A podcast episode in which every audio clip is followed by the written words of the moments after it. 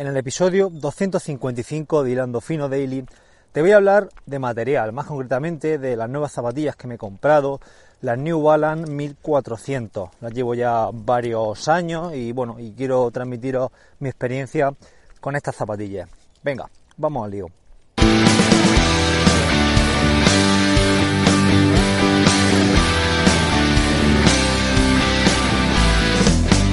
Buenos días, tardes o noches.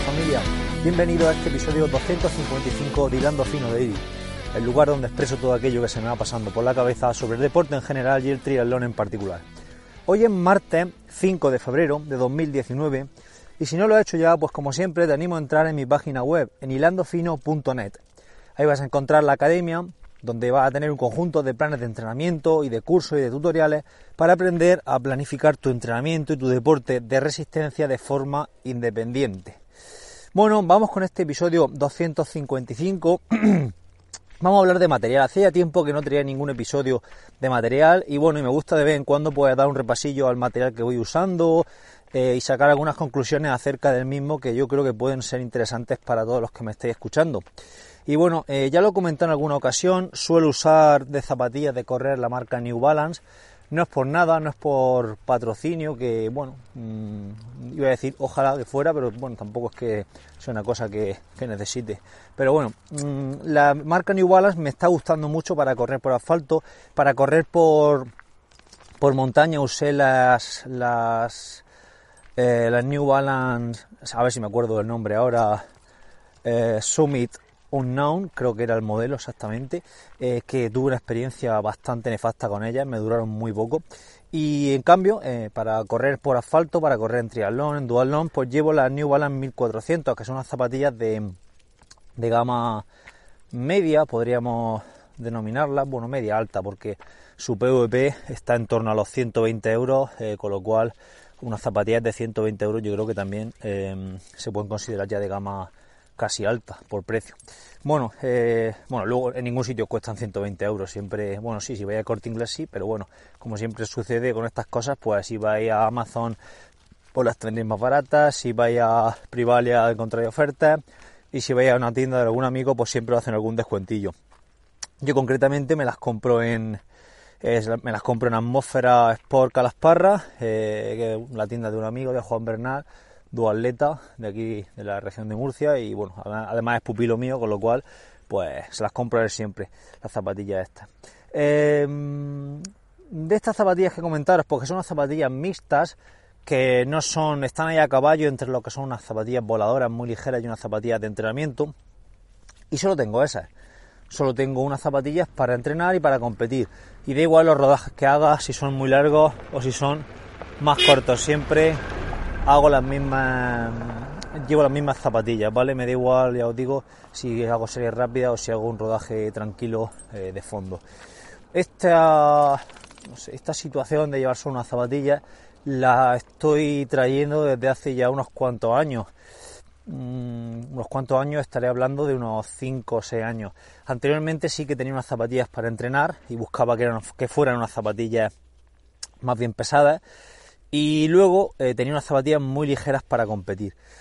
Y yo creo que eso me dejaba muy tocado en las competiciones, puesto que competía con un, con un calzado muy minimalista, muy ligero, eh, con el cual no estaba acostumbrado a, a, competir, a, perdón, a entrenar, ¿vale? Si escucháis coches es que estoy por una carretera y me pasan casi rozando.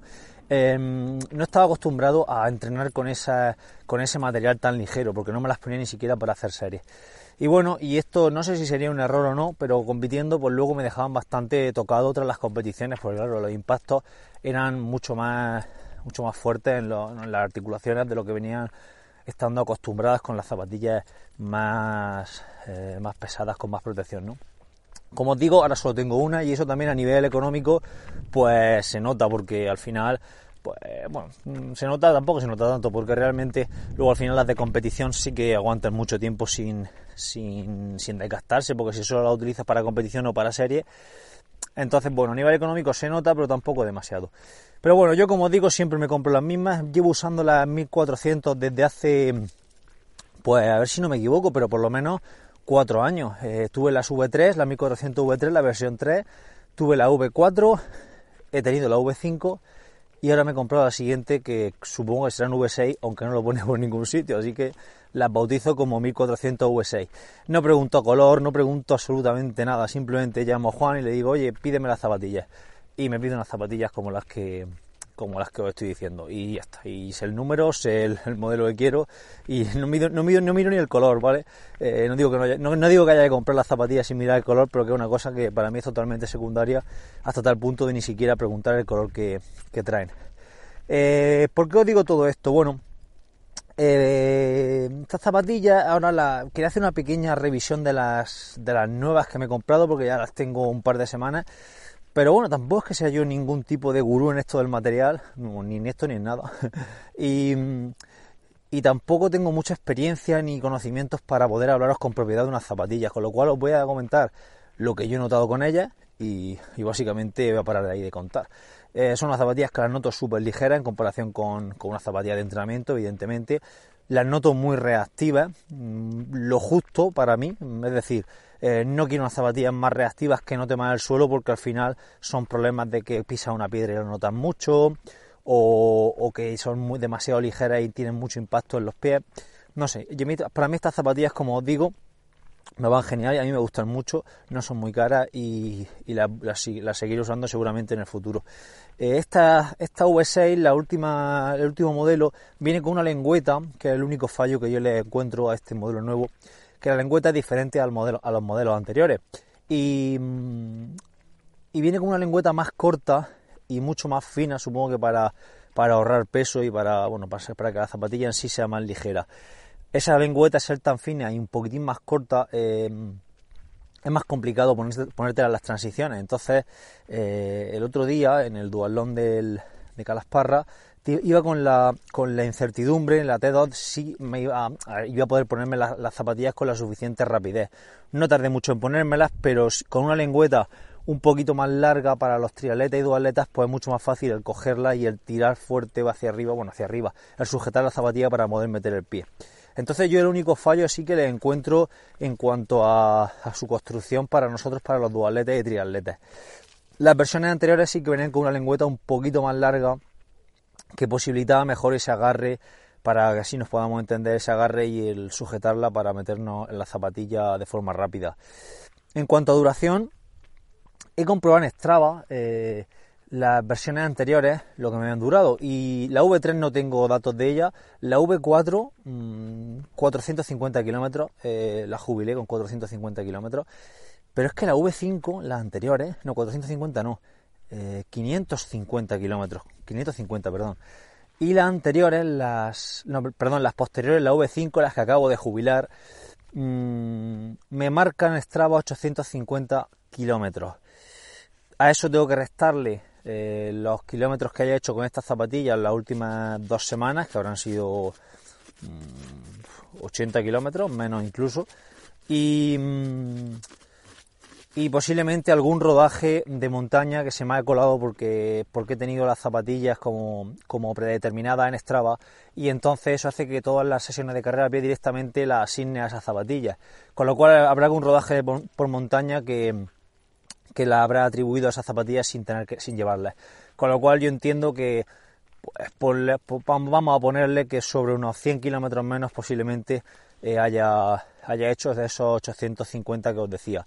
Así que 750 kilómetros para estas zapatillas, pues yo creo que son, son demasiado, incluso yo diría que son muchos. ¿Vale? De hecho, he visto por ahí gente que recomienda que a los 500 kilómetros o 600 eh, quitarlas, eliminarlas. Bueno, pues eso es, la, eso es lo que quería comentaros. Esa duración yo creo que es bastante, bastante bastante prolongada. Y bueno, ya para ir rematando este episodio, que no quiero hablar más de las zapatillas, em, creo que para ir concluyendo y sacar una pequeña conclusión de todo esto, yo diría que en la gama media, aunque ya os digo que estas zapatillas no son muy de gama media, pero en la gama media donde está lo, realmente gracioso de todo esto del material. En cualquier producto de gama media la relación calidad-precio va a ser la mejor y creo que es la mejor forma de, gastar y de invertir, de invertir no, de gastar nuestro dinero en material deportivo, en la gama media. Al final, eh, si nos vamos a la gama alta, vamos a pagar muchísimo, un precio desproporcionado, y la calidad que vamos a obtener a cambio, yo creo que no compensa ese exceso de precio. A ver, Esto es como todo, al que le guste llevar lo más alto de gama, pues que se lo compre, evidentemente. Pero eh, si miramos calidad-precio, creo que la gama media es lo mejor. De hecho, por poner un ejemplo ya para ir rematando, en cambio, por ejemplo, en, en grupo, mejor dicho, el Shimano Ultegra tiene una calidad extraordinaria, una ligereza muy buena y si nos vamos a un Durace el precio se nos dispara y la calidad creo que no compensa ese aumento de precio, por poneros un ejemplo, ¿vale? Y eso yo creo que podemos extrapolarlo prácticamente a cualquier dispositivo, a cualquier tipo de material, zapatillas o a lo que queramos, a lo que queramos poner en comparación. Así que nada, esto es todo lo que quería comentaros. Dejaré el enlace a las zapatillas, el enlace de afiliado para que para que veáis cuáles son, si alguien no la, no la ha visto. Y nada, eh, nos escuchamos en próximos episodios. Gracias por estar ahí, muchísimas gracias por, por la escucha, por vuestras suscripciones a la academia. Y nada, pasad buen día y nos escuchamos mañana. Adiós.